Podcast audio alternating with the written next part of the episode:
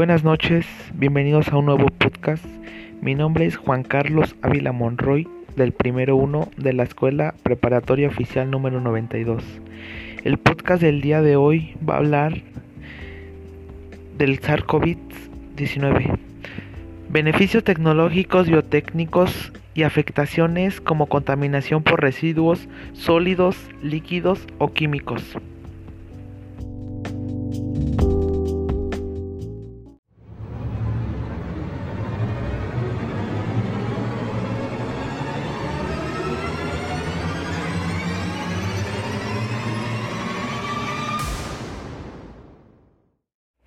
Comenzamos.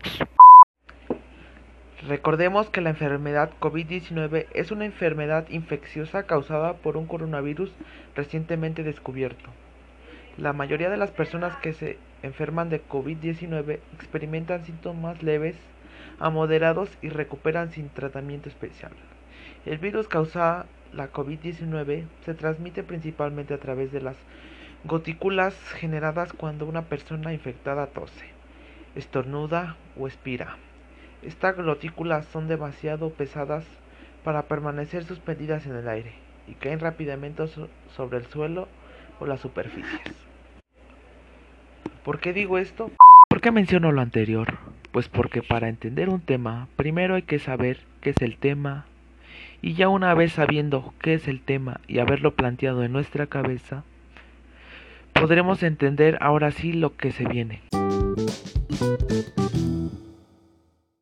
Ahora vamos a hablar de las afectaciones por contaminación de residuos sólidos, líquidos, químicos y biológicos. El Programa de las Naciones Unidas para el Medio Ambiente destaca que durante el actual brote de coronavirus, o sea COVID-19, se produce una gran cantidad de desechos como guantes, mascarillas o materiales de protección infectados entre otros. El manejo seguro de estos desechos biomédicos y sanitarios es esencial para la salud comunitaria y la integridad del medio ambiente. Además es importante que se apliquen normas uniformes de protección del medio ambiente y la salud humana en todos los establecimientos de asistencia sanitaria. Por el contrario, el, manejo incorrecto de tal volumen de productos puede llegar a ocasionar un efecto de rebrote tanto en la salud de las personas como en el medio ambiente. La falta de recursos o de experiencia en cuanto a elaboración de normas también puede ser factor que afecta de manera importante la capacidad de tratar desechos biomédicos y sanitarios. El programa de la ONU recuerda que a efectos de un manejo eficaz de desechos biomédicos y sanitarios deben tenerse en cuenta los siguientes factores. Número 1. Generalización y minimización. Número 2. Separación. Número 3. Identificación y clasificación. Número 5. Manejo y almacenaje. Y número 5 y por último, empaque y etiquetado.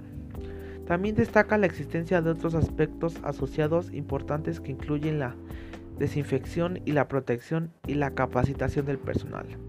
En todos estos factores están recogidos en las directrices técnicas sobre el manejo medioambiental racional de los desechos biomédicos y sanitarios de desechos que proporcionan el convenio de Balsea de la ONU.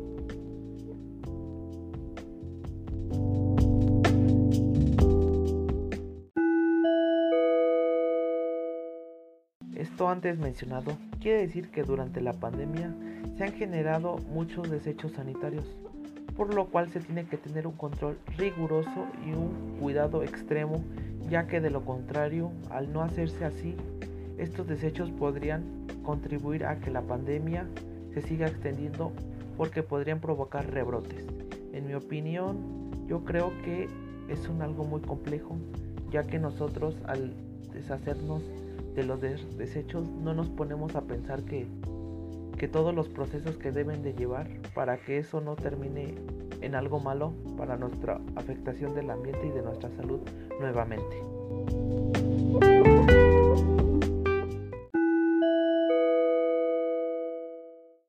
Resurgir del plástico durante el COVID-19. El plástico es un material impredecible para los equipos de protección individual del personal sanitario. Las mascarillas que utilizan tienen un material filtrante constituido por un entrelazado de fibras plásticas que retienen los virus. Además, las mascarillas Otros EPI también son hechos de material plástico, como lo son los guantes, las batas impermeables, las gafas y las caretas.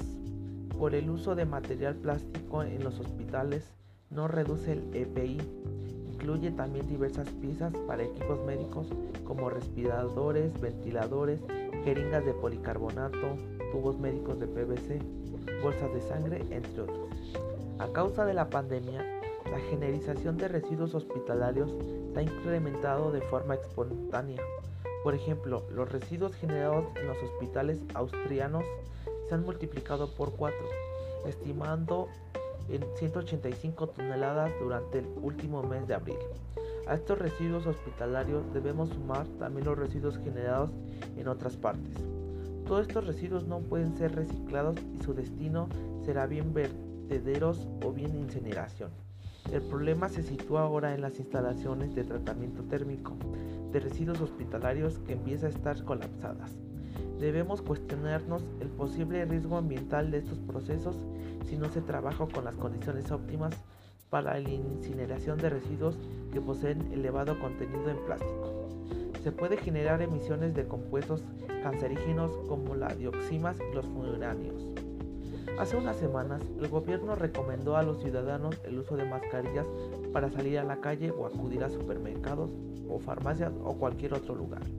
Esta misma recomendación se, se expandió por todo el mundo, por lo que miles de millones de personas están, están utilizando mascarilla de plástico, que además son solo, uno, solo tienen un uso de un día. Se estima que necesitan usar 90 millones de mascarillas al mes. Lamentablemente ya se ha empezado a ver mascarillas flotando en las playas de todo el mundo. Después de utilizar la mascarilla, guantes, toallitas, deben ir al contenedor de restos, por lo que tampoco estarán en el círculo de reciclaje. La pandemia del COVID-19 también ha aumentado el consumo de otros plásticos desechables como bolsas, botellas de agua, recipientes para enviar comida a domicilio o, embalajes de comercio por internet. Un informe de, señala que desde el inicio del estado de alarma se ha incrementado en un 15% la recogida de material en los contenedores amarillos. Este aumento se debe a un mayor consumo dentro de los hogares como consecuencia del confinamiento de la población. La pandemia está cambiando mucho de nuestros hábitos cotidianos. Ahora preferimos acudir a grandes superficies donde todo se vende mucho más empaquetado para realizar una compra completa en un único establecimiento.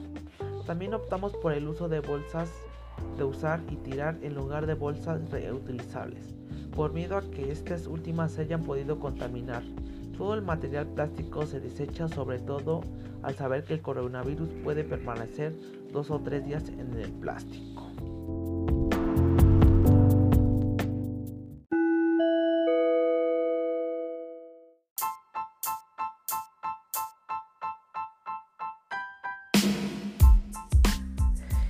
En conclusión, este podcast es para dar a entender que la pandemia no solo ha traído problemas o afectaciones a la salud interna, sino a la salud en general y al medio ambiente, ya que al producirse tantos desechos sanitarios, pues el, el ambiente ha sido afectado drásticamente, ya que nosotros al desechar una mascarilla o algo de productos médicos no nos damos cuenta que ciertamente esos desechos terminan en un lugar donde son tienen que ser quemados o incinerados para, para ya no poder contaminar, pero en muchas ocasiones esos residuos médicos terminan en mares, lagos, canales, hasta en la misma calle y eso provoca una contaminación ambiental muy grande y, tan, y esto puede ocasionar un rebrote a nivel mundial, ya que si no se toma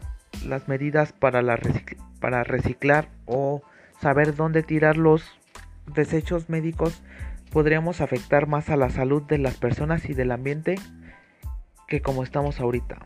Por eso el consejo es tirar siempre en una bolsa todos los cubrebocas o desechos médicos para no seguir afectando, ya que de, hacerlo, de no hacer lo contrario podríamos afectar al, al planeta, al medio ambiente y a la salud social de todo lugar. Con esto me despido y gracias por escucharlo.